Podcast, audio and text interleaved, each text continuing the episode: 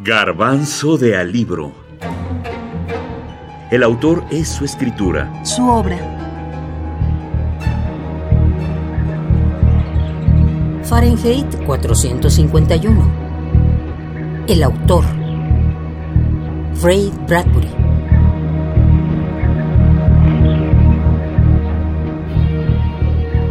Entre el misterio, el terror y la fantasía, Ray Bradbury es denominado por muchos como el genio de la literatura de ciencia ficción.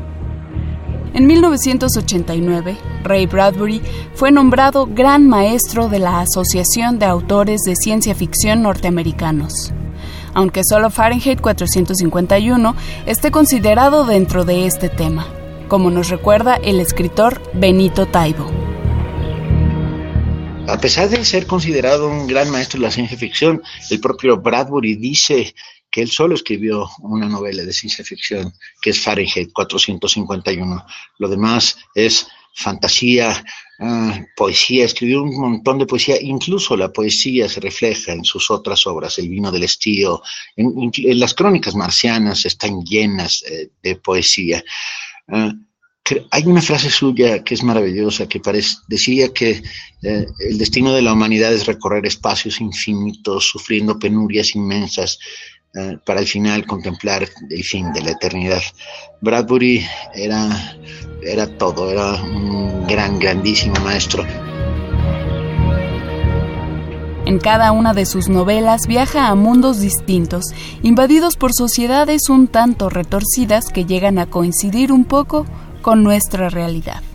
Bradbury fue un autodidacta, caracterizado por la constancia y el optimismo, mismos que le ayudaron a llegar a ser el reconocido escritor que conocemos.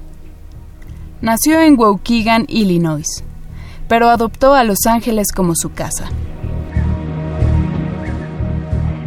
Ray Bradbury, el jefe, enorme orgullo y placer de poder eh, haberlo conocido en una feria del libro en Los Ángeles y tengo dedicadas las doradas manzanas al sol por él, por una casualidad absoluta. Y es uno de los libros que atesoro enormemente.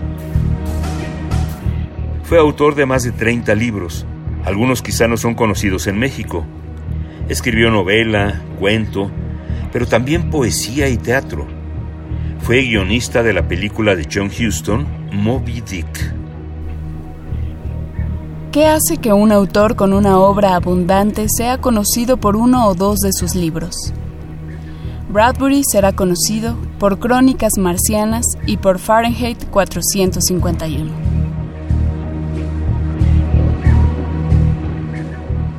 Sabía que cuando regresase al cuartel de bomberos se miraría pestañeando en el espejo su rostro sería el de un negro de opereta, tiznado con corcho ahumado.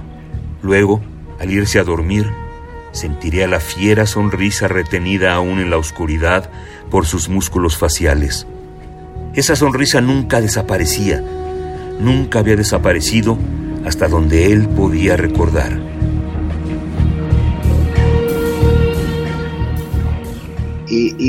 Si hay uno de los grandes lectores junto con Borges, yo sería, me atrevería a decir que Bradbury es, uno de los grandes lectores.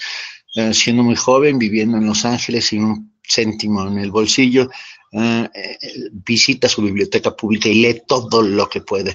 Y un día descubre que hay una máquina de escribir que es rentada por 10 centavos cada media hora y nueve dólares con 90 centavos después, Bradbury tiene un espléndido, espléndido cuento, uno de sus primeros cuentos que, está contenido en La Edad de las Tinieblas.